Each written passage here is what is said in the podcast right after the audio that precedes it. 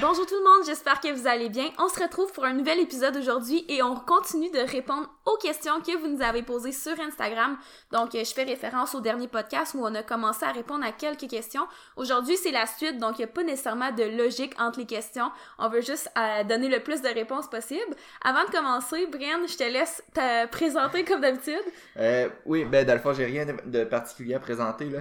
Si jamais vous aimez le podcast, n'hésitez pas à vous abonner sur la plateforme dont vous écoutez le podcast donner un 5 étoiles si vous êtes capable. On sait, on le répète à chaque fois que c'est pas tout le monde qui est capable de donner des 5 étoiles selon l'application que vous écoutez le podcast. Mais sinon, parlez-en à un ami, partagez-le dans votre story Instagram. Puis c'est la façon que vous pouvez nous remercier en faisant le podcast. Euh, puis notre objectif, c'est de grossir graduellement le podcast. Je pense que depuis les derniers mois, ça a vraiment explosé. Là. À un notre objectif, je, je me souviens, on l'avait dit dans un podcast, c'était d'avoir 1000 téléchargements par mois. Euh, puis là, on est rendu presque à 4000 ce mois-ci. Fait si notre objectif, là, on, on essaye tout le temps de se fixer des vraiment gros objectifs, puis on dit, on sait pas si c'est vraiment réaliste, mais notre prochain objectif pour 2021, ça va être d'avoir 10 000 téléchargements en un mois. Donc, euh, c'est comme ça que vous pouvez nous, nous remercier puis euh, faire grossir le podcast parce que grâce à ça, c'est comme ça qu'il va y avoir de plus en plus de monde qui vont pouvoir écouter le podcast. Donc, sans plus tarder, je vous fais un petit topo des questions qu'on va répondre aujourd'hui puis on va tout de suite embarquer dans le vif du sujet parce qu'on a comme quatre questions, je pense, à répondre, presque cinq. Donc, premièrement, on va parler de si c'est possible de progresser en haltérophilie et en powerlifting en même temps, si on veut. Ensuite, on va, parler de la progression qu'on peut s'attendre comme progression minimale, si on veut, en pourcentage pour un athlète débutant. On va parler ensuite de comment supporter son partenaire quand euh, l'autre personne est en perte de poids. Fait qu'on va pouvoir un peu euh, plugger, Bren, euh, tes fameuses pertes de poids que tu as fait quelques fois dans ta vie. Puis que je fais encore en ce moment. Exactement. Puis finalement, on va parler de nos meilleurs athlètes confondus là, au niveau du 1RM. Là. Fait que c'est un petit peu plus personnel, mais on nous a posé la question. On avait beaucoup de questions personnelles comme ça. Fait qu'on s'est dit, on va au moins en répondre à une. Puis à la fin, je vais parler brièvement des troubles alimentaires en contexte de confinement. Donc, sans plus tarder, première question, est-ce que c'est possible, est-ce que c'est compatible en fait de progresser en haltérophilie et en powerlifting simultanément? Euh, Puis ça, cette question-là, je pense qu'on l'a eu trois, minimum deux fois, mais je pense trois fois là, dans notre dernière euh, question-réponse. Ben, à chaque fois qu'on pose des questions, on a souvent au moins une question sur l'haltérophilie, je dirais. Puis euh, toi et l'autre, je sais que ça tient à cœur d'en parler, là, mais tu sais, puis même moi, là, c'est deux, l'haltérophilie, c'est un sport qu'on a essayé, puis on n'a pas vraiment accroché à ce sport-là. Là. On a chacune peut-être nos, nos, raisons différentes. Non, mais t'as dit que ça me tenait à cœur. Ça me tient pas à cœur dans le sens que je tripe sur l'haltérophilie. Au contraire, c'est tellement quelque chose que j'aime pas faire. Genre, j'aime pas ça en faire. Je trouve ça plate je trouve ça plate à regarder, je m'excuse pour ceux qui font ça. Moi, j'aime pas ça, genre. Fait que ça me tient pas à cœur nécessairement d'en parler, mais comme on dirait, fallait que je le dise parce que pour vrai, ça a déjà été comme un dilemme. Je me disais, oh là, faut tellement que j'apprenne à, par rapport à l'haltérophilie, faut que je devienne bonne, faut que j'en pratique parce que je suis kinésiologue, puis ça me fait comme un outil de plus.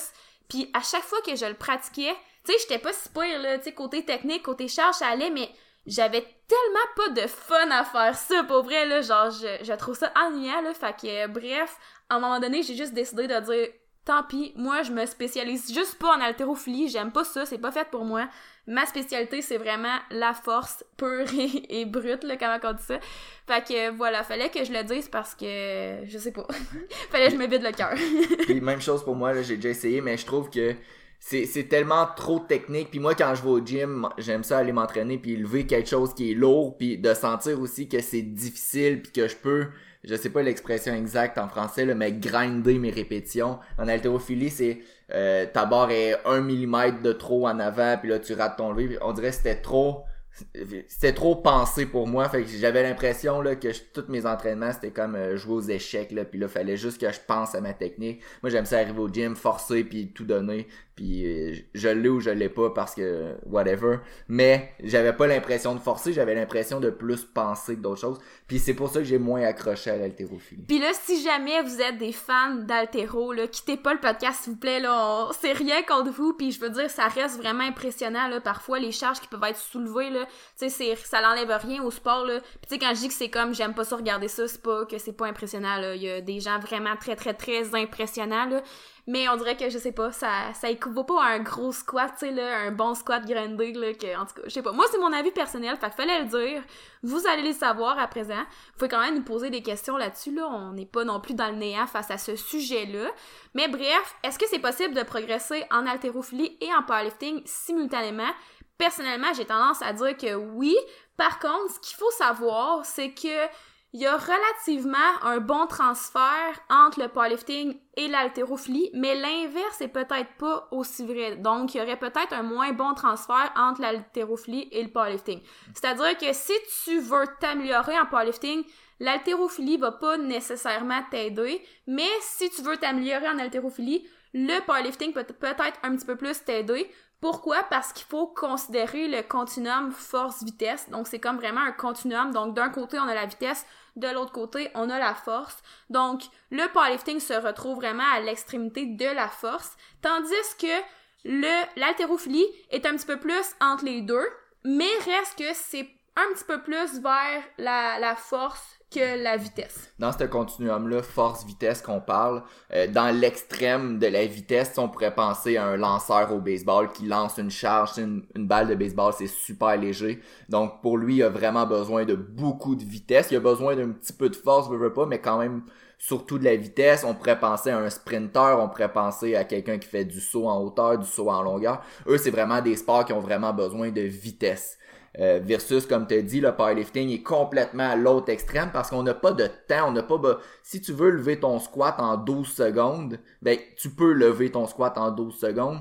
Euh, L'objectif, c'est juste de soulever la charge, peu importe la vitesse. En haltérophilie, euh, oui, il faut quand même être très fort, mais il y a aussi une, une composante de vitesse assez importante parce qu'on veut être capable de s'insérer sous la barre le plus rapidement possible. Donc, euh, le, le, faire des entraînements en vitesse ou un peu plus en explosion va avoir un, impact plus important au niveau de, de l'haltérophilie parce que justement il y a cette composante de vitesse là qu'il faut aller s'insérer rapidement sous la barre. Mais en powerlifting euh, tu peux être terriblement lent jusqu'à un certain point. Là, c'est sûr que si ça te prend plus que 7-8 secondes faire ton lever, tes premières euh, réserves d'ATP vont être épuisées, puis on rentre peut-être dans les détails, là, mais c'est rare qu'un lever dure plus que 8 secondes de toute façon.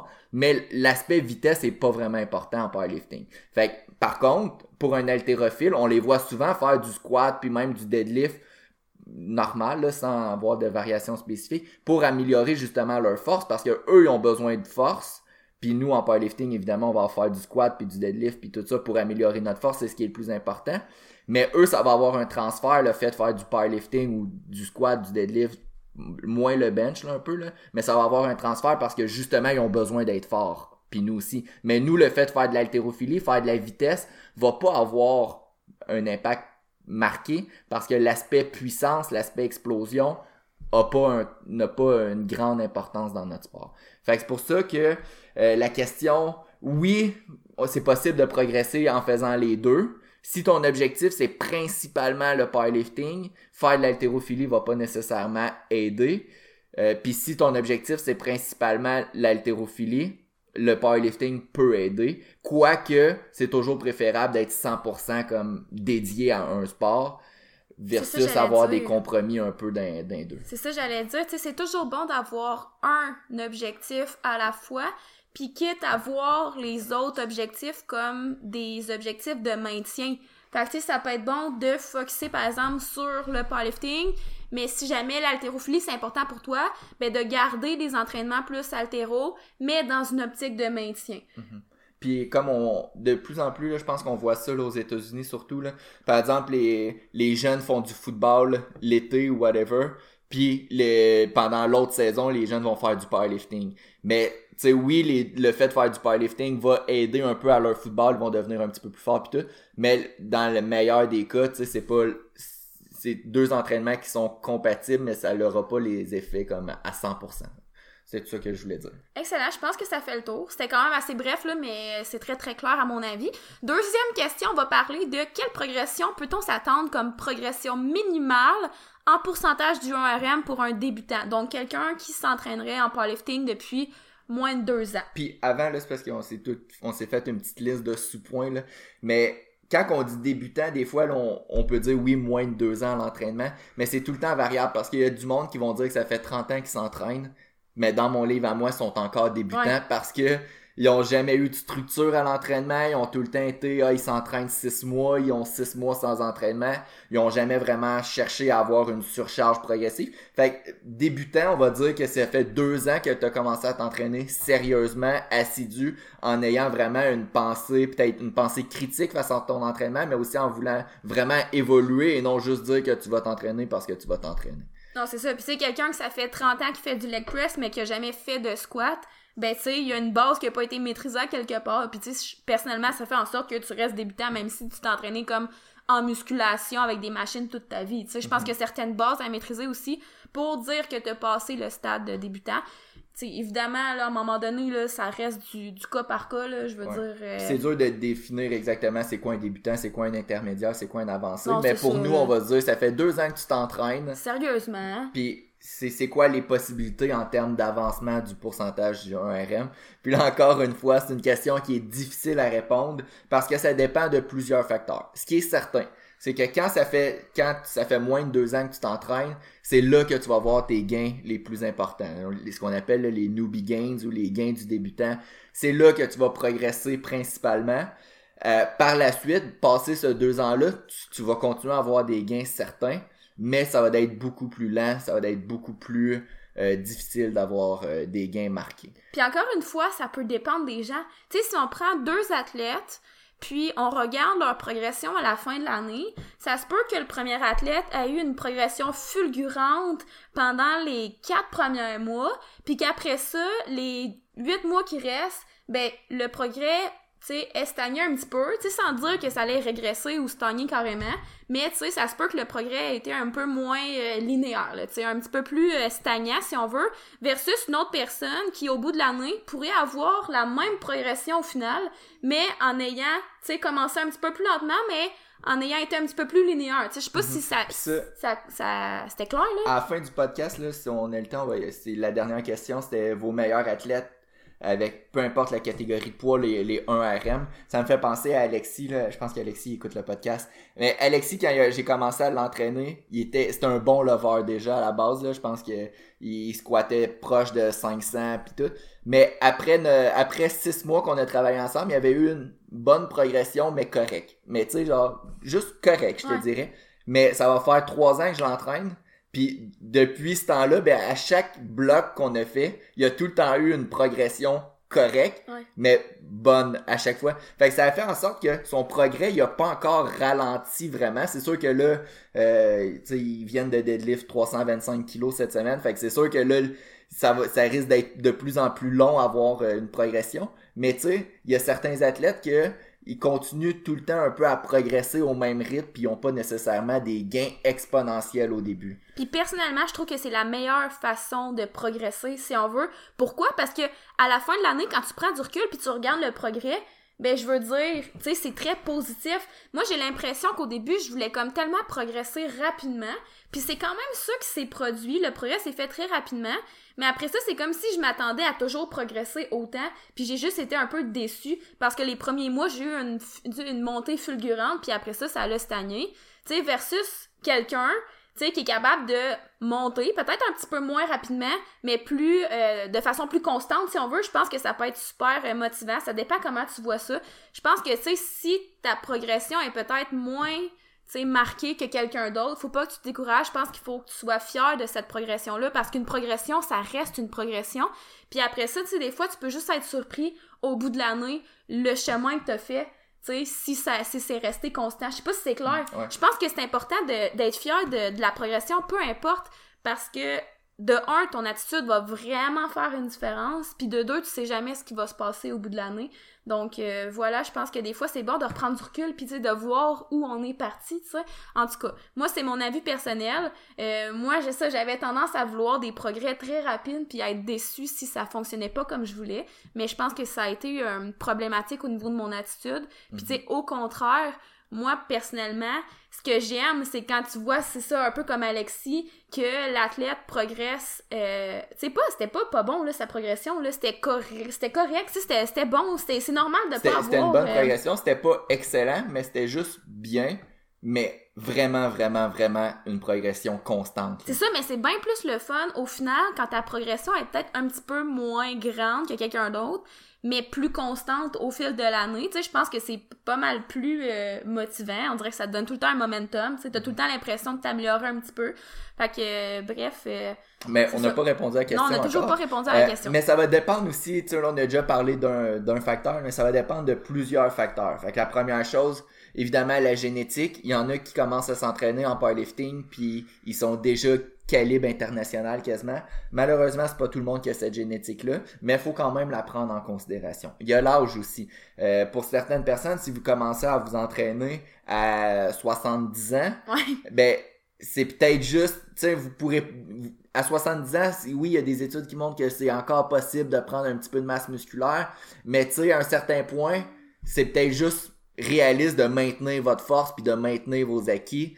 Euh, surtout, tu si je pense à quelqu'un qui est déjà peut-être avancé, puis là, il tombe à 45, 50 ans, ben là, peut-être qu'à un certain point, ça va être de maintenir tes acquis. Euh, fait que l'âge, c'est vraiment quelque chose qui est à prendre en considération versus si t'as 18 ans, mettons. 17, 18 ans, ben là, c'est sûr qu'on s'attend peut-être à voir une meilleure progression. Euh, il y a aussi la qualité de l'entraînement. Comme on a dit tantôt, euh, si tu t'entraînes au gym sans vraiment avoir de, de, structure, sans vraiment avoir à chercher à avoir une progression, une surcharge à l'entraînement, ben c'est sûr que même si tu es dans tes années débutants, il y aura peut-être pas nécessairement une progression fulgurante.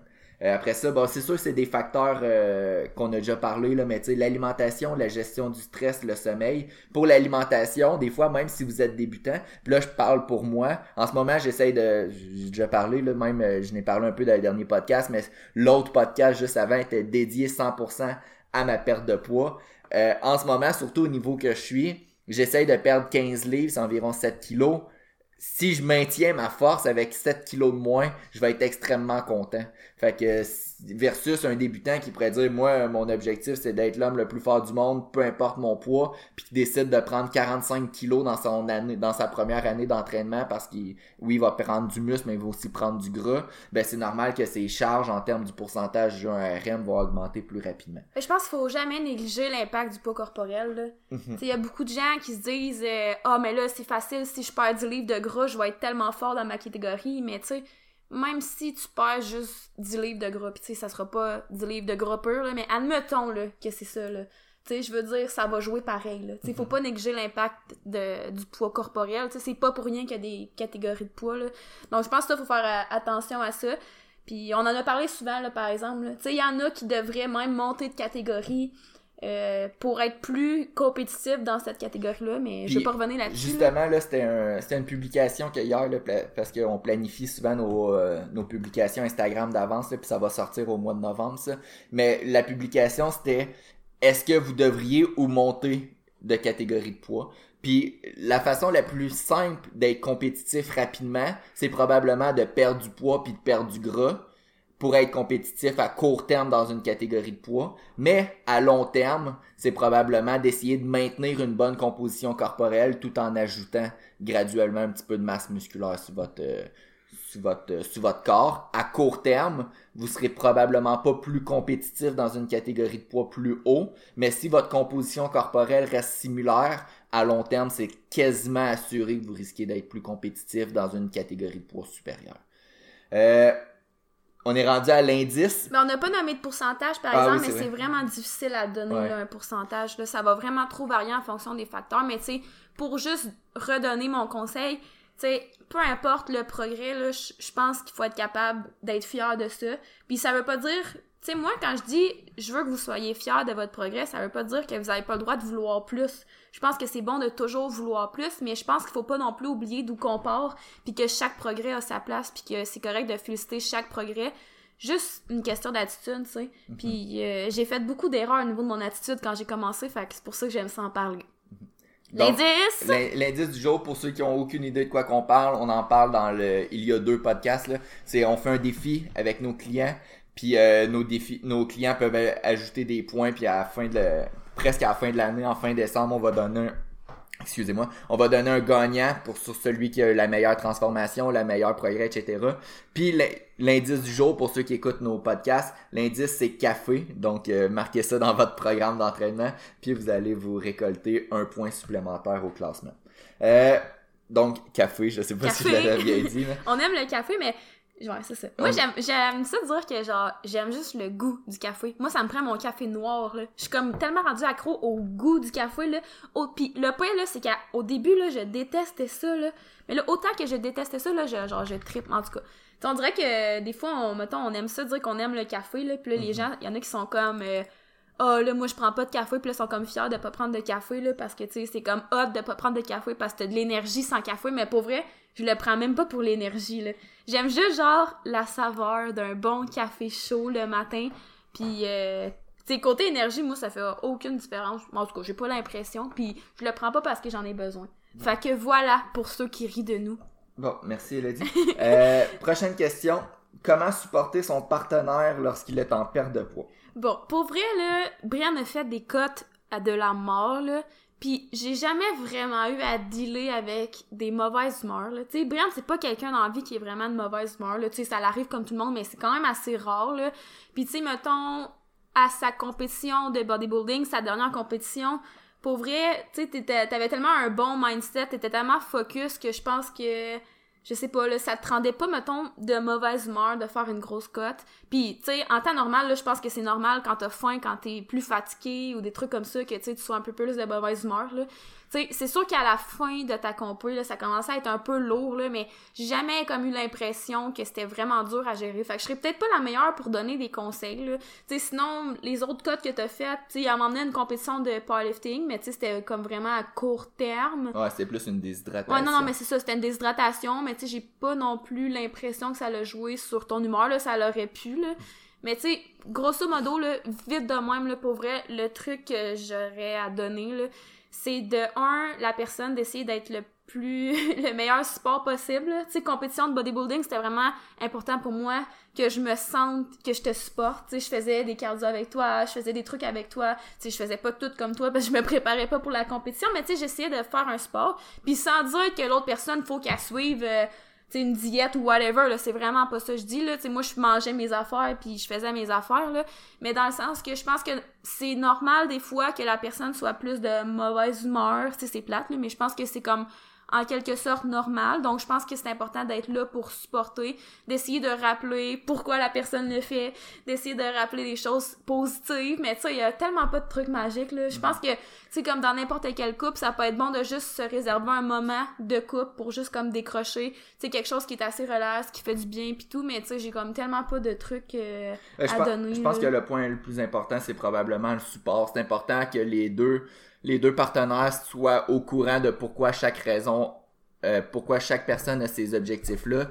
Puis de, tu sais, des fois, c'est important d'avoir une date butoir en tête là, pour que bon la personne sache, tu sais, comme moi j'avais une compétition que c'était le 4 avril, de mémoire, là. Puis, tu sais, on savait que, bon, là et l'autre, pour les 10 prochaines semaines, ça allait être difficile. C'est ça. Mais à part- après ça, ça va redevenir anormal. Puis là, à partir de là, c'est important de mettre les deux personnes. Puis tu sais, ça peut être, euh, on parle là, de, de couple, là, mais ça peut être par rapport à ta famille, par rapport à tes amis.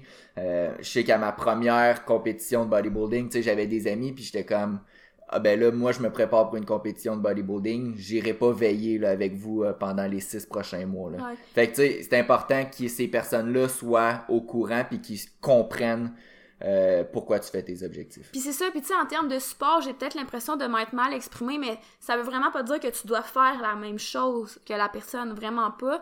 Mais comme tu dit, c'est peut-être juste d'avoir comme une discussion, puis de juste comme mettre une date comme tu dis puis de, de comprendre pourquoi la personne le fait. Tu j'ai l'impression qu'il y a peut-être des gens des fois tu qui vont être comme un peu frustrés de dire ah ben là on pourra pas aller au resto. Ah ben là on pourra pas faire ci on pourra pas faire ça. Mais je pense que tu sais si t'aimes vraiment la personne puis que la personne a un objectif qui tient à cœur, je pense que c'est important de le respecter, à mon avis. Donc, tu sais, moi, en termes de sport, c'est ça, c'était de pas, euh, mettons, dire, euh, de, de pas comme chialer, là, ah, ben là, tu pourrais aller au resto une fois, là, c'est pas grave, là, tu sais, Mhm. jamais j'aurais dit ça parce que ton objectif te tenait tellement à cœur que je m'en serais voulu, là, de t'avoir dit des commentaires comme ça. Fait que c'est un peu comme notre conseil, mais tu sais, à part de ça, euh, sinon, euh, augmenter les calories. Euh, je sais que c'est pas la personne qui gère ça. Je sais la personne qui a posé la question, en tout cas, bref. Euh, dernière question. Vos meilleurs athlètes confondus en termes de 1 RM soulevé. Euh, fait qu'on va faire ça rapide, là, cette question-là. Évidemment, quand on parle, on en a parlé un brièvement tantôt, là, mais quand on parle de force maximale, c'est évidemment que le poids corporel va être impliqué. Fait que c'est sûr que nos, nos levers qu'on va lever présentement, ça va être surtout ceux qui sont dans les plus grosses catégories de poids. Qu'on va nommer présentement. T'as dit les lovers qu'on va lever. On va lever personne. Ah, on, va, les nommer. On va les nommer. Euh, bon, c'est puis c'est sûr que aussi c'est principalement des hommes, uniquement même des hommes. Premier au niveau du squat, on a David Fortin qui est euh, malheureusement David, ben heureusement c'est selon ses objectifs, il descend de catégorie de poids, mais à 120 kg il a levé 300 kg au squat. Euh, ce qui est 661 livres. Puis euh, Alexis, qui lui reste 120 kilos, mais il l'a fait, ben là il est plus junior officiellement, là, mais il était junior. En compétition, il a fait 315,5 kilos deadlift. Puis là, cette semaine, c'était une semaine de 2 RM qu'il a fait. Il a justement fait euh, 285 kilos. J'ai-tu dit qu'il avait fait 315 kilos au squ- au Là, c'est squat? parce que t'as sauté du squat au deadlift, Ouais, là. ouais. Alexis, il a fait 300, euh, 290 kilos en compétition, qui est quand même un super de bon squat. Mais il a fait, euh, cette semaine, il a fait 285 kilos, 628 livres, deux fois à RPE 8. Fait que j'imagine que son 1 RM en ce moment, il est sûrement pas mal en haut de 300 kilos. Euh, c'est à suivre. Puis Alexis, c'est lui qu'on parlait tantôt qui avait une progression assez constante. Au bench, encore David Fortin possiblement avec 200 kilos. Euh, 440 livres. Mais sinon, mention honorable à Pat Talbot qui est en ce moment. Pat, je pense pas qu'il écoute les podcasts, là, mais il est super, il est super occupé en ce moment avec l'école puis toutes toutes les, les zones euh, rouges de COVID là, puis les changements que l'école euh, apporte. Là. Euh, mais récemment, il a fait 192 kilos à RPE 8 au bench qui est 425 livres. Puis Pat, c'est un 105 kilos. Euh, puis finalement, deadlift, j'en ai parlé tantôt. Alexis, 325 kilos. Que c'était sa semaine de 2 RM, mais il a manqué son 325 kilos pour 2 reps, mais il a fait une rep, Et demi. une rep et demi. Euh, puis sinon, on voulait donner quand même une mention honorable à Chris Pevin, que lui, c'est lui qui a le meilleur Wilks du club, à 400, un petit peu plus que 480. Fait que dans le fond, si je comprends bien, Alexis va partir du podcast avec la tête un peu enflée, là, par toutes ses Dé- mentions. déjà que sa tête est assez grosse, là. Euh, mais non, euh, je pense que ça fait le tour. Et là, je pense que tu voulais juste annoncer vite, vite, là, le, parler un peu des troubles alimentaires là, avant qu'on conclue. Ouais, ben en fait, c'est que je me suis fait contacter pour parler de ce sujet-là.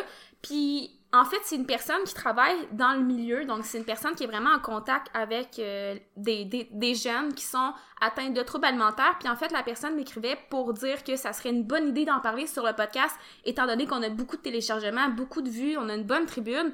Puis c'est comme un sujet chaud en ce moment, parce que ce que la personne disait, c'est que les cas de troubles alimentaires en ce moment, à cause du confinement, sont en, en augmentation là, assez euh, intense. Fait moi, c'est sûr que vous savez, j'ai un passé de trouble alimentaire, donc ça m'a tout de suite touchée.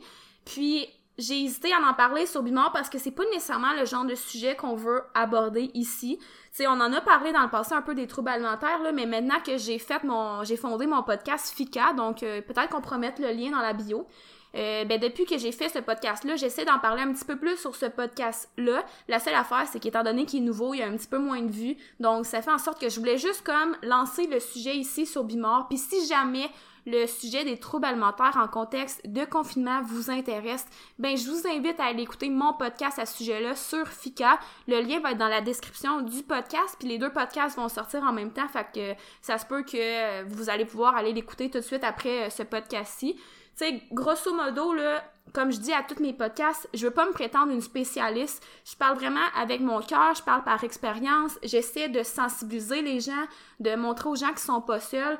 Euh, je vais donner quelques ressources aussi, mais tu sais, c'est ça, je veux pas me prétendre spécialiste. Puis tu sais, même au début, je me sentais mal d'en parler parce que j'avais même pas, tu sais, eu vraiment connaissance d'à quel point le confinement pouvait être difficile mentalement pour certaines personnes. Je m'en doutais, on dirait que vu que je suis pas directement dans la situation, tu sais, je m'étais pas imaginé à quel point ça pouvait être difficile, mais avec le recul, je me suis assise, j'ai réfléchi à tout ça, puis tu sais, c'est vrai que qui dit confinement dit toutes sortes de complications, si on veut, une perte de routine, une perte de repères, euh, de l'isolement, de l'ennui, tu sais, du plus de temps pour penser carrément, plus de temps pour avoir accès à la nourriture.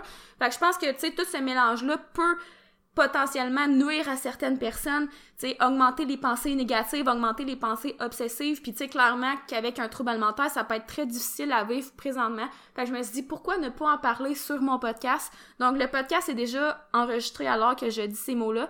Donc, euh, les deux podcasts vont sortir en même temps, donc vous allez pouvoir aller l'écouter directement si jamais ça vous tente. Puis sinon, côté trouble alimentaire, j'en parle aussi, là, sur le podcast FICA, là, dans plusieurs autres épisodes. Fait que si c'est quelque chose qui vous intéresse, N'hésitez pas à aller euh, vous abonner au podcast, donc m'aider à faire grossir le podcast. Donc tout ce qui est un petit peu plus euh, psychologique ou euh, développement personnel, j'aime en parler sur Fika parce que c'est pas quelque chose qu'on aborde beaucoup ici sur Bimor, mais je sais que ça intéresse plusieurs personnes, donc n'hésitez pas à aller partager dans votre story, vous abonner, puis même chose que pour le podcast Bimor, là, nous aider à faire grossir ça. Super. je pense que ça fait le tour, Hello. Si jamais vous avez encore, là, je vais pas refaire la pub, mais partagez-le dans votre story, parlez à un ami, etc. Mais deux secondes, j'ai comme, j'ai comme eu un flash. Tu sais, une autre affaire aussi, là, tu me diras qu'est-ce que t'en penses, Brian, mais des fois, je suis comme aussi mal à l'aise d'en parler ici des troubles alimentaires parce que, tu sais, là, 15 euh, minutes, on a parlé qu'on allait donner un prix pour la meilleure transformation physique. Fait qu'on dirait que des fois, j'ai l'impression que c'est dur de comme faire plaisir à tout le monde, tu sais. Mm-hmm. Il y en a en ce moment que parler de transformation physique, c'est vraiment pas une bonne idée, là. Tu sais, puis tu sais, il y a gros des pubs de perte de poids en ce moment, de bouger, comment bien manger à la Tu sais, toutes ces affaires-là, ben il y a certaines personnes pour qui ça peut être comme un élément déclencheur de stress. Fait qu'on dirait que moi, j'ai tout le temps de la misère comme à, à faire comme un peu plaisir à tout le monde, là. Tu sais, il y en a qui ont besoin d'avoir des trucs pour bouger davantage, pour mieux manger. Puis tandis qu'il y en a, qu'il y en a d'autres qui, en ce moment, c'est pas le temps de vouloir perdre du poids parce qu'ils ont pas de poids à perdre, mais c'est juste leur pensée négative qui fait en sorte qu'ils pensent qu'ils doivent bouger plus, moins manger, etc. Je sais pas si tu comprends ce que je veux dire. Fait qu'on dirait que ça me met tout le temps comme mal à l'aise de comme parler de tous ces sujets-là, vu que des fois c'est comme un peu controversé. Fait que sur Fika, là, on dirait que je suis capable de faire comme une barrière puis mieux parler de ça. Mm-hmm. Puis euh, si jamais le monde ils ont des questions, ils peuvent toujours euh, t'écrire ben oui, ben sur euh, Instagram ou même sur Facebook. je pense que ça va conclure comme ça. Mm-hmm. si jamais vous, vous avez des questions, n'hésitez pas à nous écrire. Puis sinon, nous, on va se revoir la semaine prochaine. Bye bye! Performant.